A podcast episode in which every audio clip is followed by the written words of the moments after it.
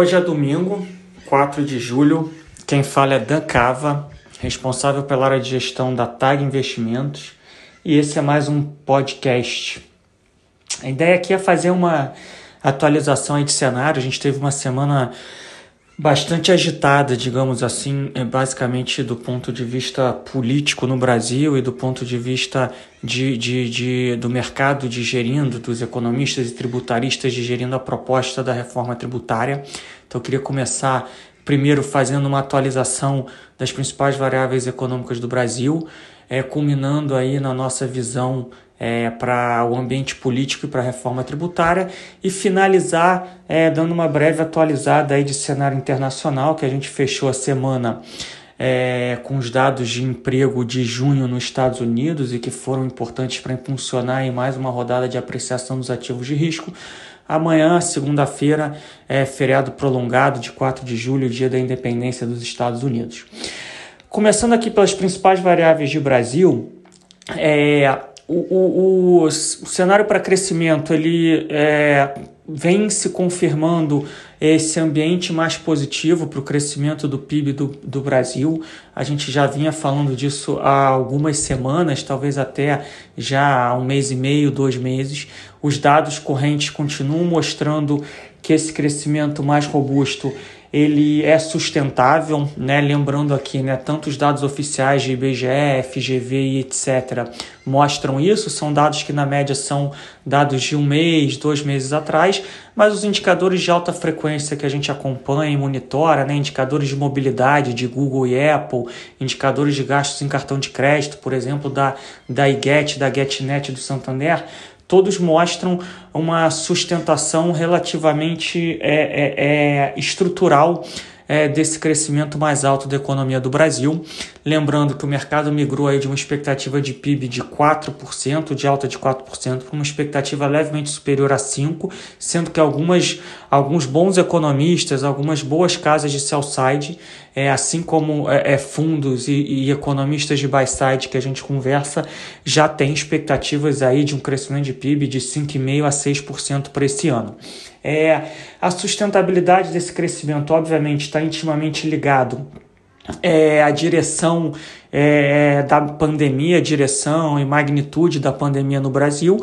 E aqui a gente tem uma notícia mais positiva, que é de fato é, a média móvel de, de vacinação diária é ter conseguido superar de novo um milhão de doses é, aplicadas de vacina por dia, né? Dias de semana a gente tem é, aplicado aí entre 1 e 200 e 1 milhão e 400 de doses de vacina.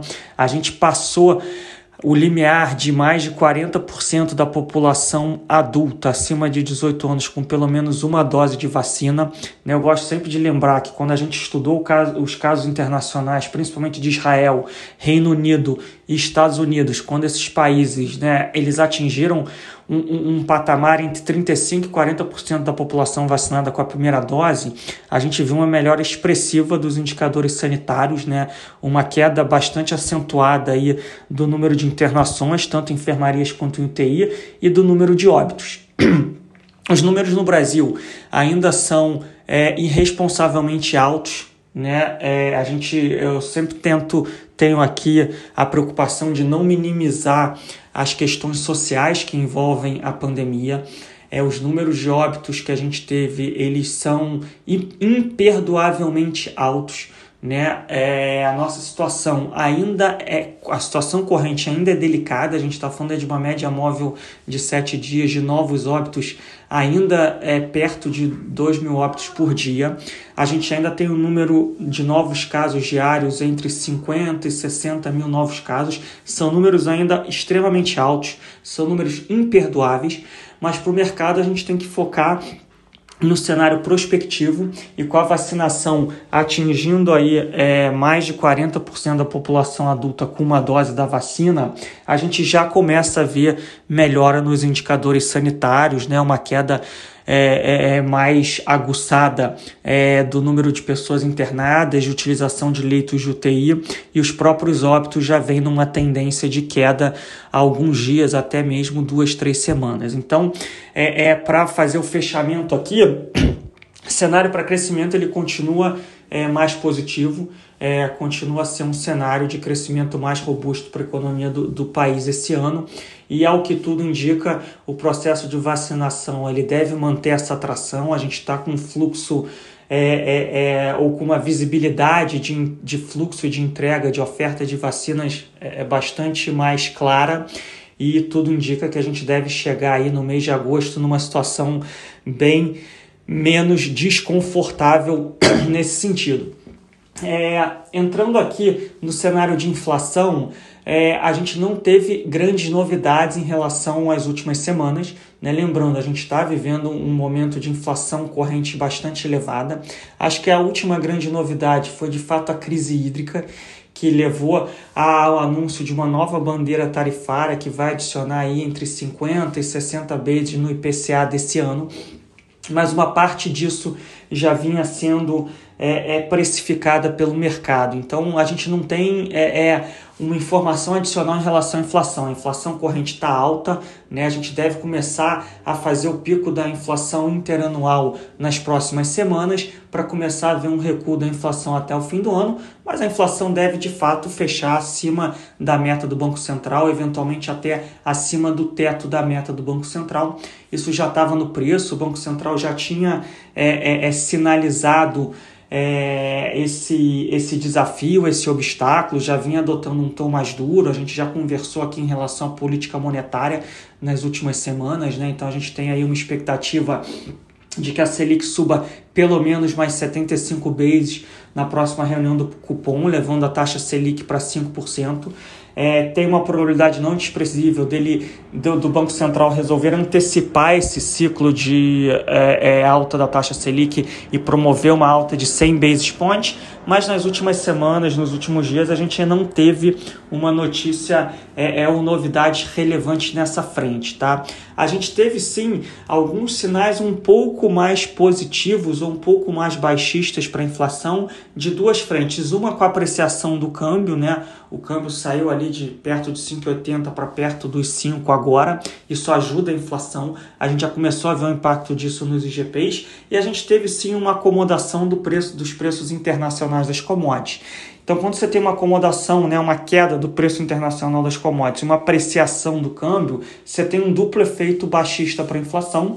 O, o, as prévias dos IGPs desse mês é, ou do mês passado, na verdade, que a gente começou a observar nos últimos dias, já mostra esse arrefecimento. Então a gente deve ter um impacto positivo baixista para a inflação, primeiro nos IGPs, nos índices de preços ao produtor, e depois a gente deve ter um repasse é, é, ao longo desse segundo semestre para o IPCA, para os índices de preços ao consumidor, que deve trazer a inflação para patamares mais moderados ao longo do segundo semestre. Por enquanto, não deve ter nenhuma mudança é, radical de política monetária, né? A gente continua esperando aí uma taxa Selic perto do neutro, e uma taxa Selic perto do neutro seria algo entre 6,5% e 7,5%, né? Com uma, com uma mediana em torno de 7% da taxa Selic, tá? Então essa taxa neutra é, é, deve levar aí, né, a política monetária, o Banco Central, a uma, a uma taxa Selic em torno de 7% no final desse ano e começo do ano que vem. É, nossas contas externas continuam é, é, relativamente saudáveis, né? A gente, o que a gente viu nos últimos meses foi um aumento do interesse do investidor institucional é, por é, é, fluxo, né? um fluxo mais positivo para renda fixa e para ações, né? na conta capital, na rubrica portfólio. É, ou seja, nesses níveis de taxa de juros de mercado, o investidor estrangeiro já se interessa por Brasil. O Brasil, de fato, começa a se tornar novamente é, é um destino para quem busca carrego, né, o famoso carry trade. Lembrando que as taxas longas de juros no Brasil já estão ali 8, 9, 10%, alguns frais, e, e dos emergentes líquidos a gente vai ter um dos maiores carregos do mundo, tá? É, e no mercado de ações, né, é um mercado de ações é, ainda mais cíclico, a gente continua num cenário mais positivo para pro, os setores cíclicos da economia, e é um mercado que quando a gente compara valuation, preço e posição técnica com outros países do mundo, ainda é um mercado bastante atraente. É, em contrapartida, a gente tem visto aí um, uma diminuição do investimento estrangeiro direto, é, que é aquele investimento de mais longo prazo, investimento em fábricas, imóveis, terras e etc. E esse tipo de investimento, de fato, tem, tem sido reduzido ao longo dos últimos, dos últimos meses. É, contas externas, então, é, continuam saudáveis, sem grandes novidades aqui nessa frente. Para finalizar, antes da gente entrar aqui nos destaques da semana, é, a gente tem um cenário fiscal também mais positivo né, em duas frentes. Né? A primeira, a, a, a, o cenário mais positivo, o plano de fundo mais positivo para crescimento, que a gente falou aqui no começo do nosso bate-papo, ele ajuda a, a termos uma arrecadação mais alta. É, e a gente tem aí um, um, um, governo e um Ministério da Economia que vem respeitando o teto de gastos, então você tem gastos. É, é, comportados. Então, você tem gastos comportados, aumento de arrecadação, o seu déficit barra superávit primário, ele acaba sendo mais positivo nesse sentido. E o outro ponto, né, a gente teve aí, a gente passou por um momento em que o mercado é, é, é teve o receio de que a gente fechasse o ano ou começasse o ano que vem com, com uma relação de dívida PIB perto de 100%. É, é quando a gente teve essa recuperação do crescimento, essa melhora dos déficits barra superávites primários mensais, é, é, isso, é, esse receio já foi se arrefecendo e você tem um efeito estatístico que quando você tem uma inflação mais alta, a gente está falando de um IPCA perto de 7% esse ano, e quando você tem um crescimento mais alto, né, a gente está falando de um crescimento de 5, 5,5%, você tem um PIB nominal, que é crescimento mais inflação, está falando de um PIB nominal superior a 12%. E a tua relação dívida-PIB, se o teu PIB é mais alto, essa relação cai. Então a gente já está trabalhando aí com uma dívida PIB em torno de 80% esse ano, que não é uma relação baixa para os padrões é, é, internacionais e principalmente para um país emergente como o Brasil, é, mas é muito melhor do que o mercado vislumbrava há poucos meses atrás. Se falava em 100, cento e poucos por cento do PIB no curto espaço de tempo. Então, mesmo no fiscal, a gente teve uma melhora é, expressiva é, de perspectiva em relação ao que se tinha alguns poucos meses atrás. Entrando aqui é, é, nas novidades, né, digamos assim, dado que toda essa atualização que, que, gente, que eu fiz até agora é, não tem grandes novidades e, e, e no geral é, são vetores é, marginalmente mais positivos em relação ao cenário de Brasil. A gente teve agora duas grandes novidades que na, na margem são mais negativas. Né? A primeira delas é o ponto de vista político. Né? A gente vinha falando aqui que a ausência de novidades políticas ou a ausência de atrito entre os poderes é, é, vinha dando espaço né, para uma melhora de cenário para o Brasil e para uma é, recuperação dos ativos do Brasil. E o que a gente teve aí nos últimos 10, 15 dias foi um, um, uma piora no ruído político, principalmente vindo da, da, da CPI da pandemia, da CPI do Covid.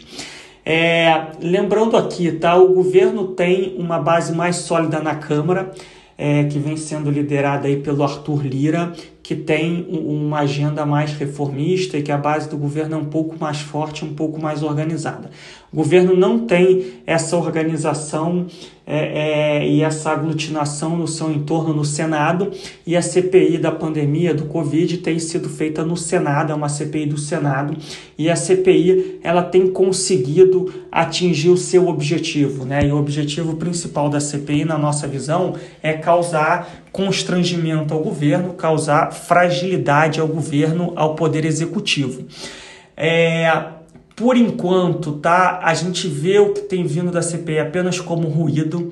Obviamente, né, não vamos minimizar aqui todos os problemas que o Brasil teve é, é, ao longo do ano, ao longo da pandemia. A gente teve problemas gravíssimos, a gente teve posturas de alguns entes federativos que, que, que são imperdoáveis.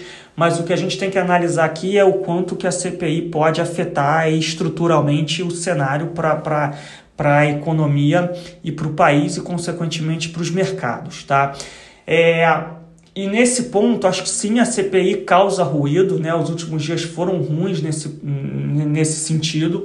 Ela causa mais ruído, é, é, trazendo confirmações ou provas concretas ou não, ela fica na mídia, ela fica na grande mídia, ela fica nas mídias sociais. É, muita gente não entende a fundo o que está sendo discutido, o que está sendo apresentado, então ela atinge o objetivo de causar ruído e de causar fragilidade ao, ao executivo é, é, e ao presidente, tá? De novo, não entrando no mérito aqui se as provas existem ou não, é, é, é se a CPI tem razão ou não, a gente está analisando a questão de uma maneira é, mais de cima. É, agora, por outro lado, né, a gente falar de impeachment, por exemplo, como algum, algumas pessoas chegam a falar, a gente acha que é um pouco cedo demais e um pouco leviano. Eu gosto sempre de, de lembrar que o impeachment ele precisa de três vetores para ele avançar. Um é o vetor é, é, jurídico, né? E, e, a gente, por enquanto, não tem um vetor jurídico com provas concretas. Isso não é um problema em si, porque é, é tanto o presidente, o ex-presidente Collor e o ex-presidente Dilma, é, eles tiveram um vetor jurídico criado, né? Se a gente pensar a questão aqui da Dilma, ela foi empichada pelas pedaladas fiscais, que de fato ela cometeu, mas todos os outros presidentes do Brasil cometeram pedaladas fiscais e nem por isso é, as, é, eles foram empichados. Então, o vetor jurídico ele não existe, mas ele pode ser criado em diversas frentes. Mas, principalmente, né, você precisa ter a perda de apoio da sociedade e a perda de apoio do Congresso e uma coisa leva a outra, né? Se a sociedade é, tira o apoio do executivo, isso chega ao Congresso e obviamente que o Congresso não vai querer ficar abraçado ou agarrado num executivo fragilizado. Nesse quesito, a, é, é, é, o Poder Executivo, o presidente Bolsonaro, a despeito da perda de popularidade, a despeito da péssima avaliação do seu governo nas pesquisas que a gente tem recebido, ele ainda mantém aquela base dele de 25% ou 30% que ainda não foi perdido. Então é muito difícil você dar seguimento ao andamento é, um processo de impeachment com uma base é, é dessa magnitude. É, e por fim, eu gosto sempre de lembrar, né, a gente teve aqui uh, o presidente Temer, ele foi gravado no Palácio do Jaburu em conversas pouco republicanas. É, ele teve o seu principal assessor sendo filmado carregando uma mala de dinheiro e ele não sofreu impeachment. Então, o processo de impeachment não é tão fácil assim, apesar do Brasil já ter passado por dois desses processos. Então, acho que é, no curto prazo a CPI vai continuar causando danos à imagem do governo, principalmente à imagem do executivo, vai continuar causando ruído. Nesse quesito, ela, ela atinge o seu objetivo, mas acho que é, por enquanto não tem aí é, os vetores necessários para a gente ter o encaminhamento de um processo de impeachment de fato. E para finalizar aqui, Brasil, a gente teve a proposta da reforma tributária. É, eu não sou advogado, não sou tributarista, é, a gente procurou aí é, se aprofundar bastante nas propostas, falar é, com a maior quantidade possível de especialistas. De fato, a proposta é muito ampla, ela atinge é, o cerne aí do mundo de investimentos em termos de taxação. É, a nossa visão é, superficial tá, é de que o governo ele trouxe uma proposta muito completa, muito robusta e com muita gordura é, para que ela seja desidratada na, na, nas negociações com o Congresso e com a sociedade. Proposta não foi muito bem recebida, nem pela sociedade, nem pelo mercado, nem pelo empresariado.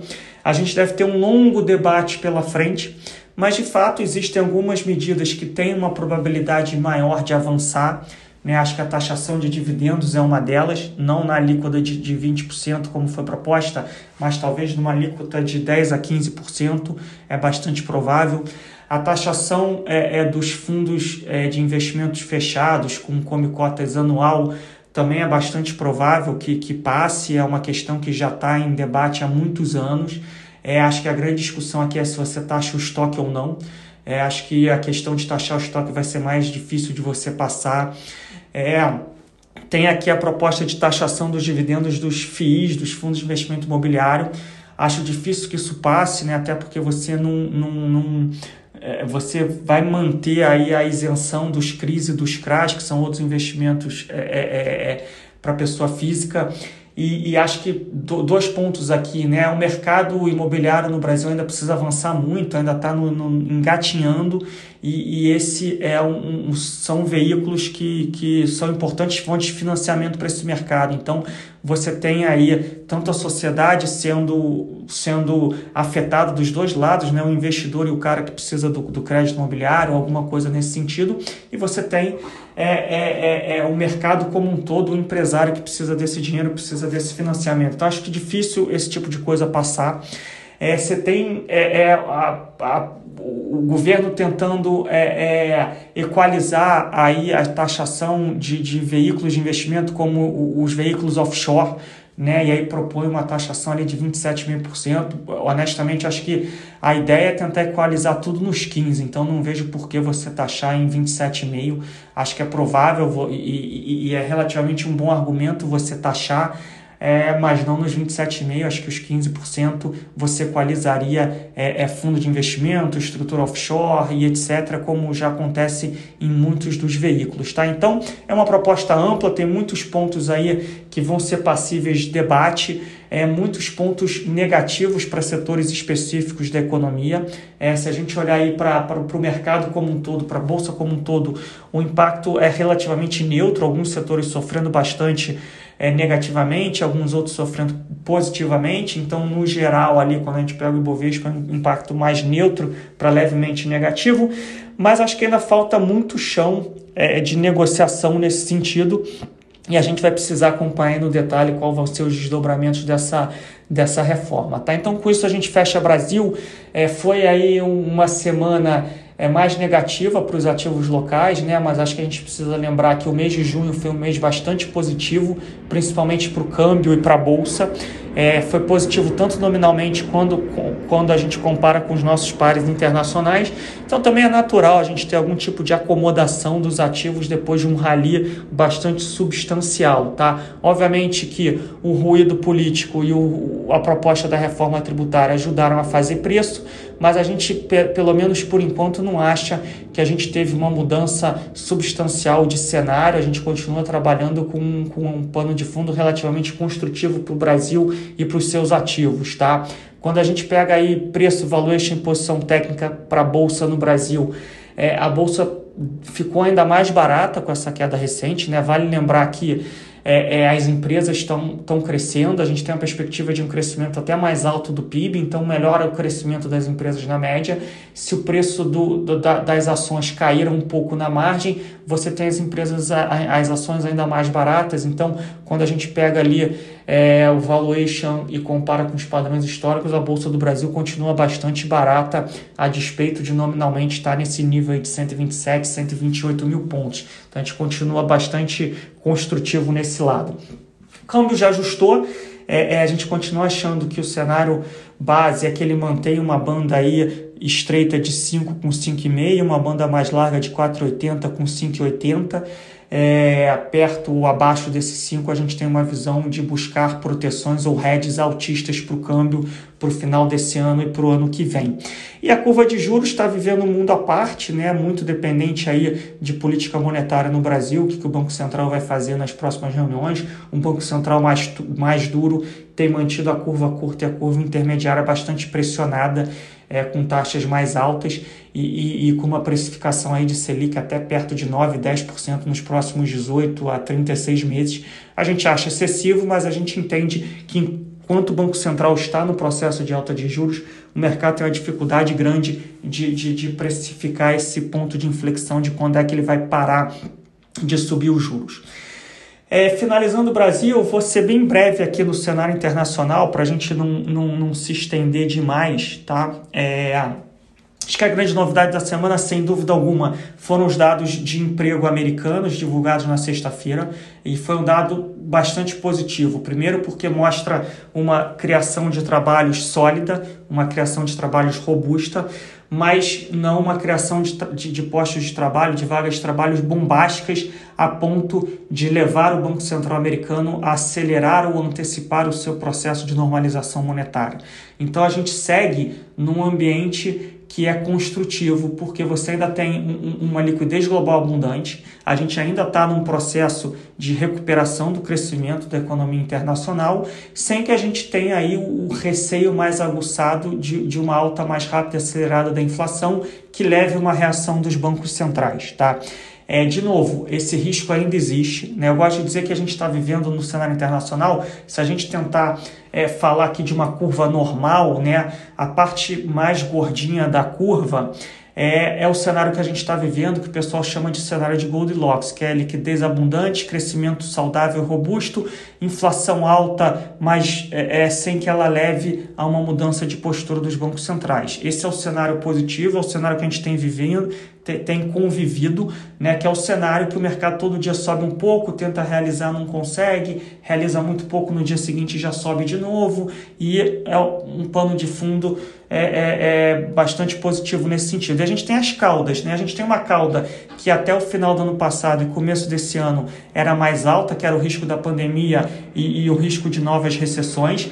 Quando a gente teve aí a chegada das vacinas, a eleição do Biden nos Estados Unidos ali em novembro, dezembro, essa cauda ela foi achatada e quando a gente chegou aqui em fevereiro, março, abril, a cauda do overheating, né, do superaquecimento das economias da alta da inflação, ela começou a ficar uma cauda um pouco mais larga com uma probabilidade maior. Então, a gente essa probabilidade ainda é baixa, ela ainda é uma cauda, ainda não é o cenário central. É, mas é um risco que a cada uh, dia que passa e a economia continua com muita liquidez e continua se recuperando, essa probabilidade vai se aumentando. Então a gente continua esperando aqui um cenário construtivo para a economia global, para os mercados. É, é, mas a gente espera espasmos de volatilidade conforme a gente for tendo números que mostrem eventualmente um superaquecimento das economias é, é fora do Brasil. É, próximo dado que a gente já passou a reunião do Banco Central Americano, a gente já passou o dado de emprego, o próximo grande obstáculo, o risco para o mercado é, vai ser o dado de inflação americana, que costuma ser divulgado entre o dia 12 e o dia 17 do mês, né, que é o núcleo de inflação, o CPI, o Core CPI. É, é, que pode causar ou não mais um espasmo de volatilidade no mercado, mas enquanto isso a gente deve continuar convivendo com um pano de fundo bastante construtivo. É, alguns nichos de mercado internacional nos preocupam em termos de preço, valuation, posição técnica. Né? Quando a gente olha o crédito corporativo, high grade, high yield, são taxas e spreads muito apertados. É, alguns setores da Bolsa Americana com valuations que só são justificadas se os juros permanecerem baixos por muito tempo, com crescimento alto, né? o, o, o que não, não, não dá para conviver durante muito tempo. Então isso preocupa. Mas, de novo, preço, posição técnica e valuation sozinhos não mudam tendência, eles podem causar espasmos de volatilidade, mas não mudam tendência. A gente precisa ter um trigger, né? um estopim, uma mudança de cenário para a gente ter uma mudança de tendência nesse sentido. É, e eu gosto sempre de lembrar aqui né, que os ciclos econômicos eles não costumam é, é, é morrer de causas naturais. Então, para esse ciclo econômico ser interrompido, ou você precisa ter um choque de oferta, ou você precisa ter um erro ou de política monetária ou de política fiscal. Né? É, é, se a gente lembrar é, a última grande realização da Bolsa Americana antes da, da pandemia, em 2020, foi no último trimestre de 2018. O Banco Central americano ele veio é, é, normalizando a política monetária dele ao longo de todo o ano de 2018. O mercado veio uma tendência bastante positiva. Quando chegou setembro, o mercado ficou com a impressão que o Banco Central tinha apertado demais. A Bolsa Americana chegou a cair ali perto de 20% entre setembro e o Natal né, ali 24 e 25 de dezembro, que foi o piso daquela realização em 2018. E aí, na virada do ano, começo de 2019, o Banco Central americano teve que virar a mão, mudar a postura, voltar a cair juros, voltar a fazer quantitative easing.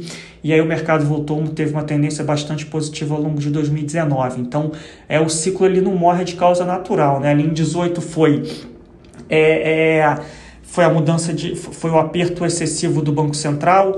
Em 2020 foi um choque de oferta, que foi a pandemia, então foi muito mais rápido e acentuado.